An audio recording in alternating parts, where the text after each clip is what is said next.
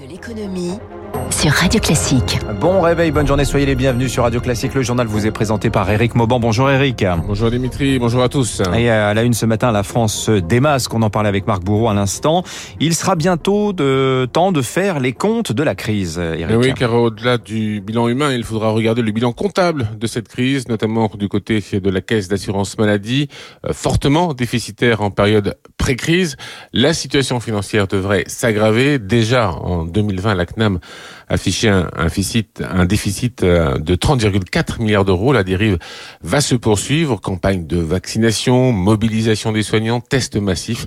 La facture risque d'être salée. Eric Koch. Les Français réalisent gratuitement 2 millions de tests par semaine, un coût forcément lourd pour l'assurance maladie, comme l'a reconnu hier matin sur notre antenne Thomas Fatome, directeur général de la CNAM. On est à peu près à 100 à 120 millions par semaine. Nous allons sortir de cette crise avec un déficit de l'assurance maladie très élevé. Ce sera un défi important pour les prochaines années. La facture Covid, c'est 10 milliards d'euros cette année, mais Bercy se veut optimiste. Le plan de relance va créer de l'emploi, plus de travailleurs, c'est plus de cotisations, un cercle vertueux qui permettra d'éponger la dette laissée par la pandémie d'ici 2027. Reste que le contribuable va quand même payer. Frédéric Bizarre, économiste de la santé. C'est nous et les générations d'après qui vont payer. Ce sont les cotisations des Français qui vont rembourser cette dette dans les dix années qui viennent et qui n'iront pas euh, pour euh, la protection sociale. Pour Frédéric Bizarre, en matière de santé, le tout gratuit est rarement la bonne option. Si on veut alléger la facture, il faut mettre un terme au quoi qu'il en coûte. Je pense qu'il peut y avoir une participation des ménages lorsque ces tests ne sont pas absolument euh, indispensables c'est toujours le problème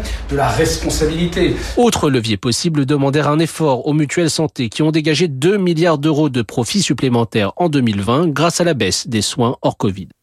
Voilà, et rappelons que les mutuelles ont économisé près de 2,6 milliards d'euros pendant la crise sanitaire. En effet, l'assurance maladie a assumé seule la totalité du coût des dépenses pendant le confinement et notamment les téléconsultations.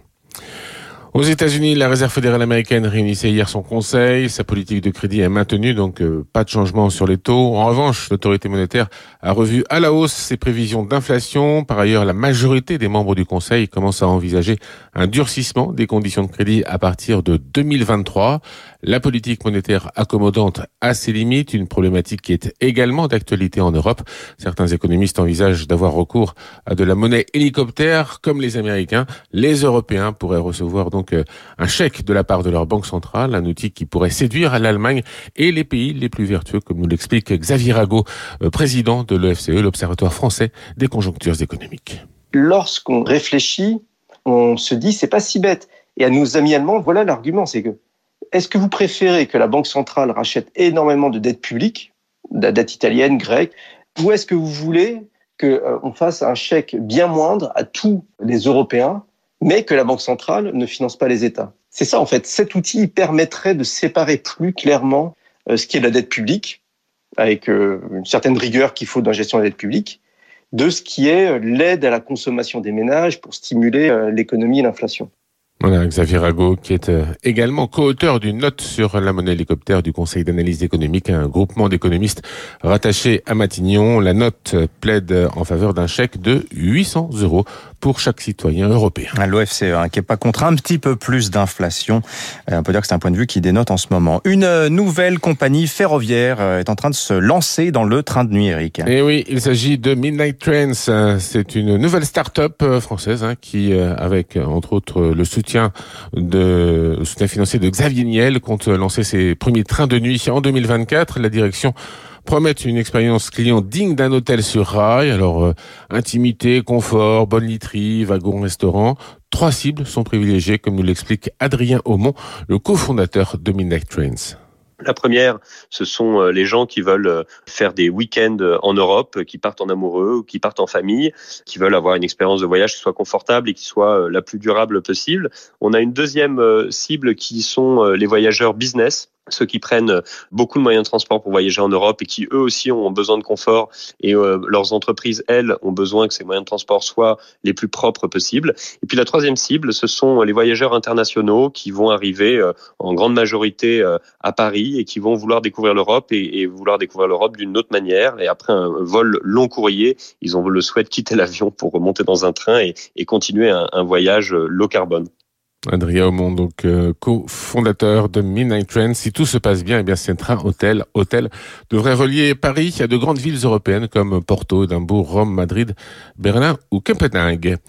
En bref, le 14 juillet, la Commission européenne fera savoir à quelle échéance elle souhaite bannir les moteurs 100% essence ou diesel dans les voitures neuves. Ce devrait être pour 2035, au grand dam d'ailleurs de Bercy, qui est inquiet euh, des emplois en jeu et du risque de casse sociale. Disneyland Paris rouvre ses portes aujourd'hui. La première destination touristique européenne était fermée depuis huit mois.